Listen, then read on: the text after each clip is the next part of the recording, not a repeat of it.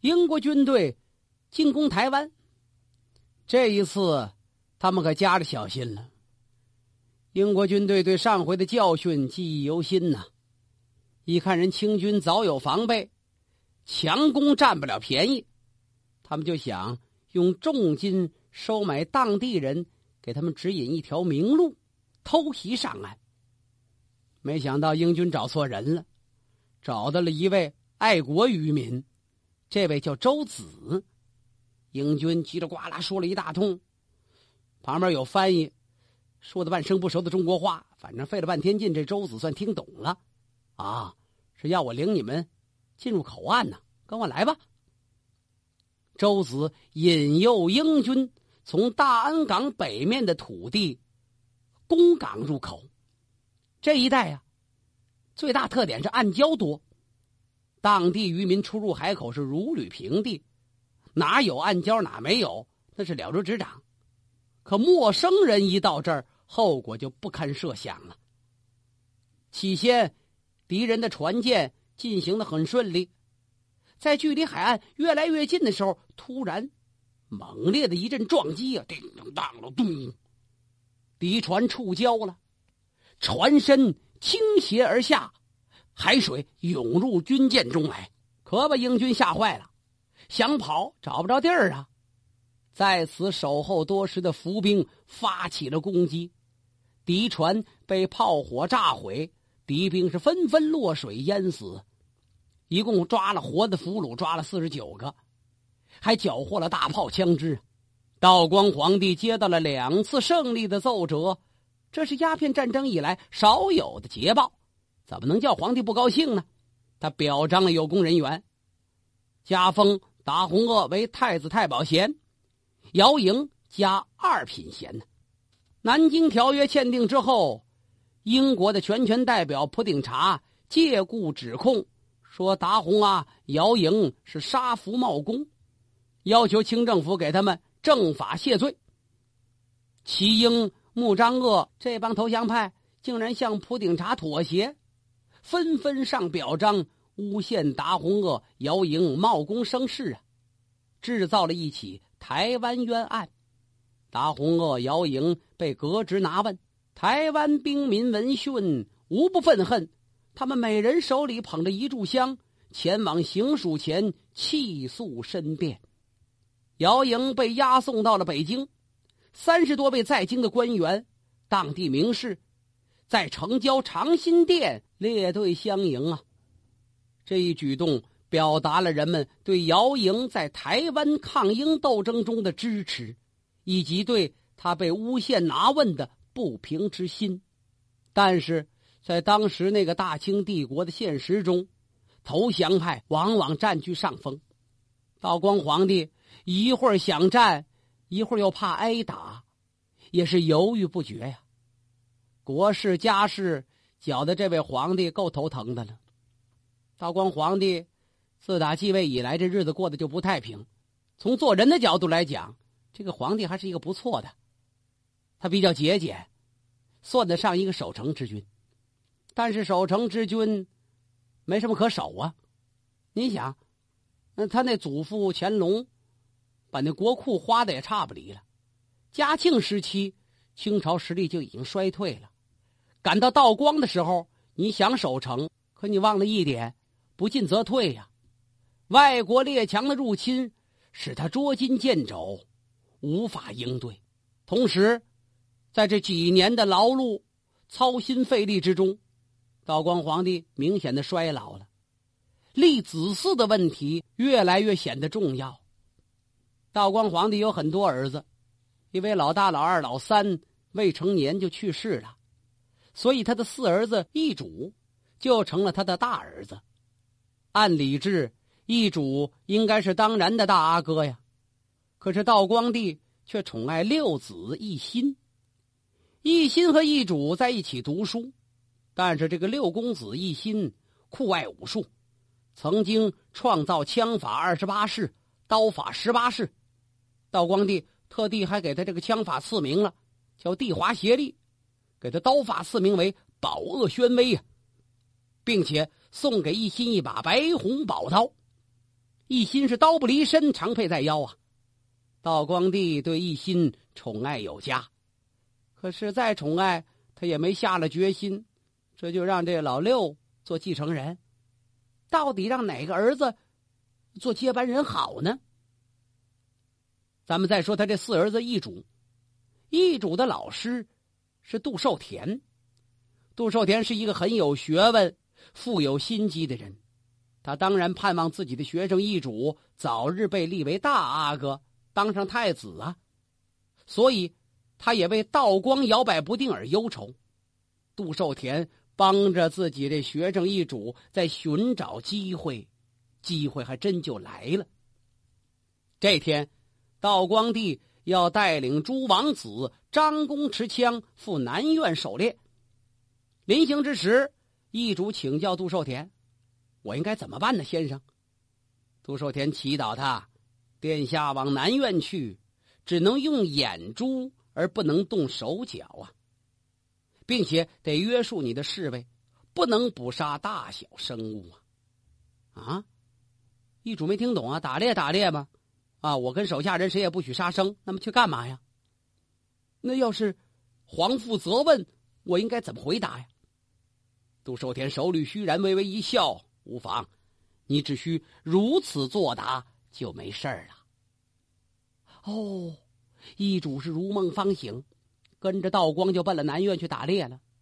个个皇子们是兴高采烈，弯弓射箭，争先恐后，都要在父亲面前表现表现呢。特别是六公子一心，好，这黄六子一心是神采奕奕，走马驰骋，收获的猎物最多。您再看四皇子一主。始终坐在马鞍上一动不动。围猎结束的时候，只有一主以及其麾下的侍卫们，两手空空啊。道光一看，很不高兴。怎么打猎是满洲八旗训练部队的一种重要的方式？皇家子弟更不能忘了根本呢。你这一天都干嘛了？难道连只小白兔都没有打来吗？易主心想：小白兔、小灰兔我也不打呀。啊，是这样，父皇，儿臣纵然无用，但如果指挥麾下的侍卫动手，当然能打到一些葫芦狼兔。只是想到眼前正值春归大地，鸟兽们也正在生长繁育，儿臣实在不忍心杀害生灵啊。再说我做兄长的，呃，也不好跟弟弟们争高低呀。哟。道光听完，满心高兴啊！这道光皇帝啊，刚才还生气，这会儿又乐了，这没准脾气。对对对，这才是帝王之言。做帝王必须有好生之德呀！打这儿起，道光下决心，就让这义主做大阿哥的。道光帝病逝之后，易主就由太子被扶正，登上大位。他当然得感谢他的老师杜寿田了。其实啊，杜寿田说的是参照了《三国志·魏志》中曹睿的故事。曹睿就是曹操的后代，魏国的那位魏明帝呀。当年魏文帝曹丕带着儿子曹睿去打猎，有大小两只鹿，曹丕把母鹿给射死了，把弓箭给了儿子曹睿，让他也射小鹿。曹睿不射，为什么呢？陛下已经射死了母鹿。儿臣怎么忍心再射死其子啊？曹丕听了很动心呐，就把曹睿立为太子了。杜寿田知道这个故事，用这个故事来教导义主，打动道光，当然成功了。关键是杜寿田了解道光，易主继位就是那位咸丰皇帝。杜寿田死了之后，咸丰皇帝易主。怎能不悲痛啊？给予了老师很高规格的葬礼。根据当年嘉庆帝优厚老师朱贵的故事，咸丰帝用赐予臣僚最高的追谥文正来谥号自己的老师啊。在大清朝三百年中，被授予文正谥号的只有八个人，另外七个除了杜寿田以外，还有汤斌、刘统勋、曹振庸。曾国藩、李鸿章、孙家鼐，这些人生荣死哀，被视为一代完人。当然，也有言过其实之处，但是总而言之，都对大清王朝有不同寻常的贡献。就在鸦片战争的风云里，清王朝一边要抵御外侮，打不过又得委曲求全的求和；反过来，对境内的百姓依然是吏治更加腐败，剥削更加残酷啊！这使得基层百姓怨声载道。在广东花县北部山区，有一个小山村，叫福源水村呢。这儿住着几户。客家人，公元一千八百一十四年一月一日，洪秀全在这儿诞生了。洪秀全的父亲叫洪敬阳啊，是一个忠厚朴实的农民，靠开荒种地养活一家几口人。洪敬阳生了三个儿子，一个女儿，大儿子洪仁发，二儿子洪仁达，大女儿叫洪新英，老四。这三儿子叫洪秀全。后来，洪秀全认萧朝贵的妻子杨云娇为义妹，那么萧朝贵的妻子又成为了洪宣娇。洪家祖居中原，是因为宋朝的时候躲避战乱，才迁徙到了广东，所以算客家人吗？这个小山村土地贫瘠，收获的粮食也不多。一年辛辛苦苦到头来，未准就够了一家的口粮，更别提交税了。有时候为了交税，就得全家挨饿呀。为了生存，全家迁到了官路部村居住下来。这里距离广州只有几十里路。洪秀全从小帮着父亲干农活，他熟悉农民，了解百姓的疾苦。七岁的时候。父亲咬牙送他进了私塾，怎么还咬牙呀？吃饭都吃不饱，要挤出俩钱供孩子念书，能不咬牙吗？家境贫穷，洪秀全俩哥就没能上学。父亲把全家的希望都寄托在小儿子身上，盼望家中出一个读书人，从世代困境中能走出来。十六岁那年，洪秀全第一次赴广州考秀才。这一道上兴高采烈，眺望远处山峦叠嶂，郁郁葱葱，展望未来高官厚禄，信心满怀呀！熬过十年寒窗，凭借自己的才智一试而中，这该没问题呀。可是事与愿违，考试失败了，他是败兴而归。洪秀全没考上秀才。一八三六年，洪秀全第二次去广州复考。六年前的挫折一直是耿耿于怀，为了实现愿望，他一边担任乡村私塾的教师，一边苦读五经四书，准备科考吗？结果仍然是榜上无名。转过年来，洪秀全再次应试，哎，初试过关了，他高兴极了。敢等复试发榜，又一次落榜了。一八四三年第四次考试，又是落地。当时洪秀全是心灰意冷，他也不知道科场如何黑暗，就纳闷自己认真苦读，怎么就考不上呢？他哪知道啊？考生要在报考单上填写父祖三代履历，考官往往是以门第纳士的多，以才学取贤的少。一看你们家出身三代都农民，得了吧你！你又没花钱，凭什么让你高中啊？再说秀才名额有限，小县城就有八个名额，中等县城才十二个名额。洪秀全父祖几代都务农，跟那些世代书香、官宦绅士子弟怎么能够公平竞争啊？秀才考了四次没考上，带给洪秀全的就是愤恨跟绝望。有一天。他的表哥李敬芳来探望他，一看呢，书柜里有一本《劝世良言》，这是广州应试的时候有一个基督徒赠送给洪秀全的。洪秀全没读过，他表兄拿过来翻了翻，挺有兴趣，我回去看看吧。过了半拉月，看完回来把这书送过来，表弟你也应该读一读。洪秀全一看，四经五书是看烦了，看看这些书也好。劝世良言是什么书啊？是基督教徒最初的布道书，作者是梁发。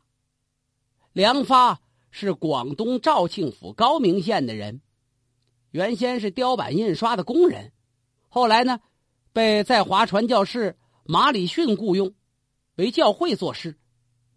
这本书上宣扬上帝是独一真神，只有这一个真神才是造化天地万物之主，人们应该安于天命。说上帝派遣圣子耶稣下凡拯救世人。还描绘出了一幅天国的理想蓝图，说这一理想最终可以实现。如此神奇奥妙的说教，跟洪秀全心里边产生了共鸣。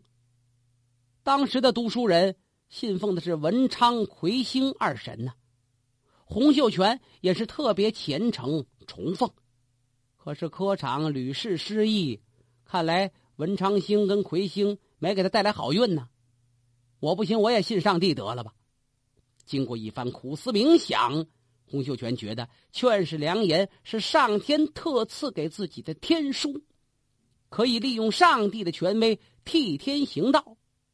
他打算自称是天父的次子，耶稣的弟弟，好嘛，耶稣成他大哥了。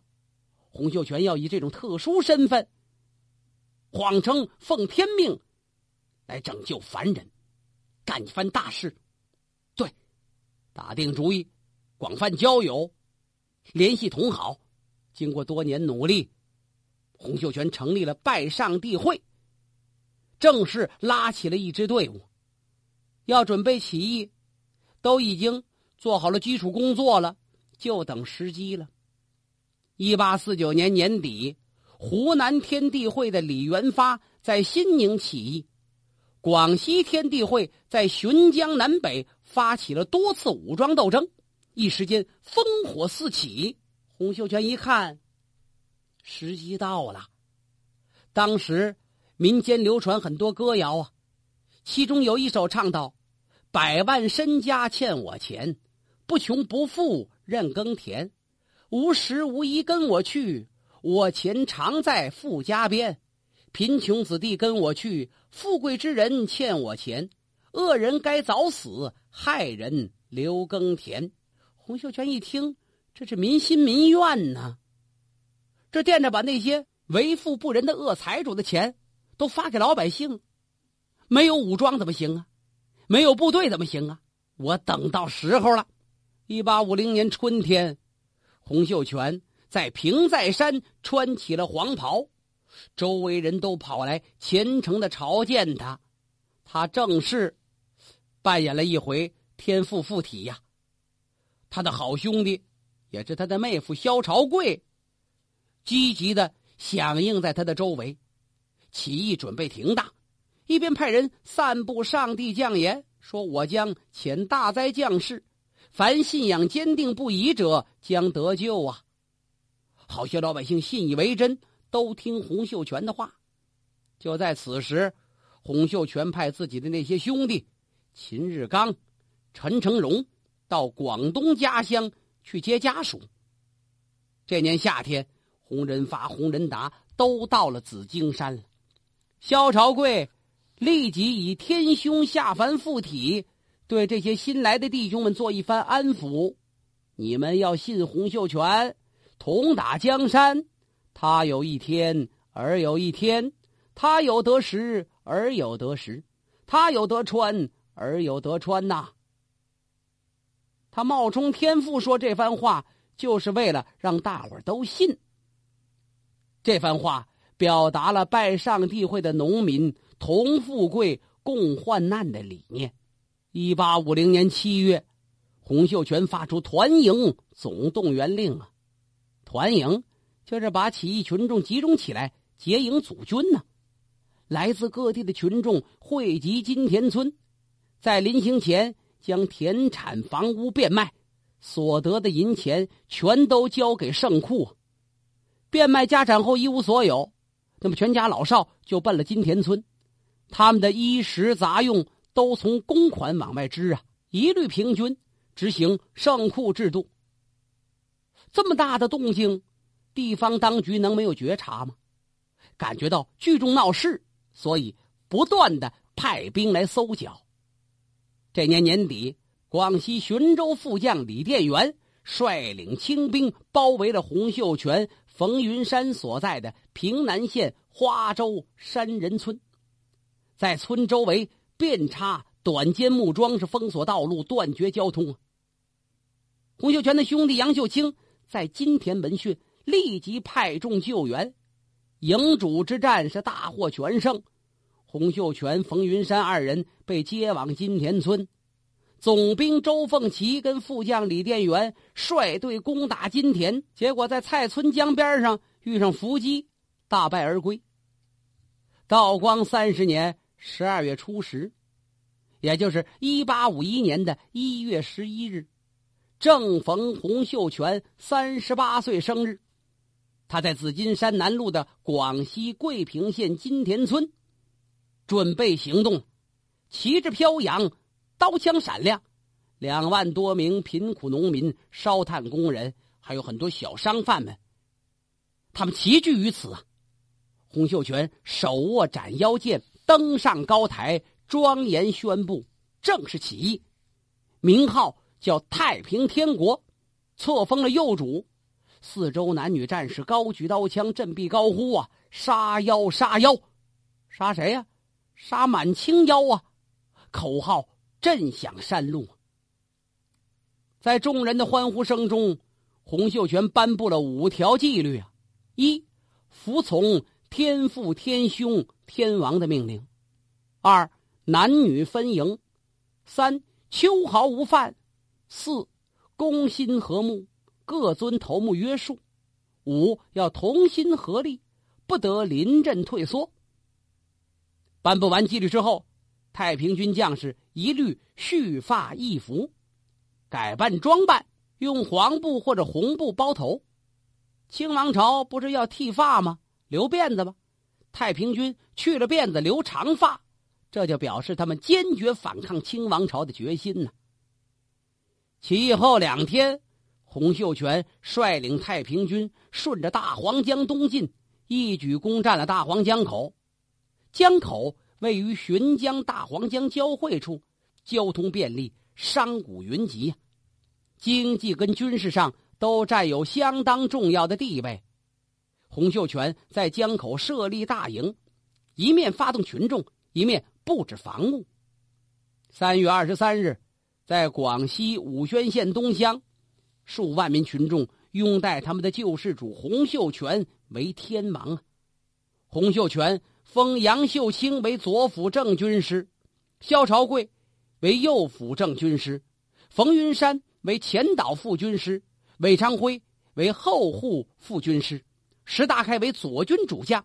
五军主将制度是太平天国前期的领导核心呢。这一年被称为太平国新开。元年。